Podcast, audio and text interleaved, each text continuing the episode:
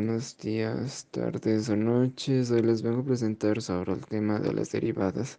Partamos con que más que nada las derivadas es la función en cierto intervalo cuando el intervalo considerado para la variable independiente se torna cada vez más pequeña.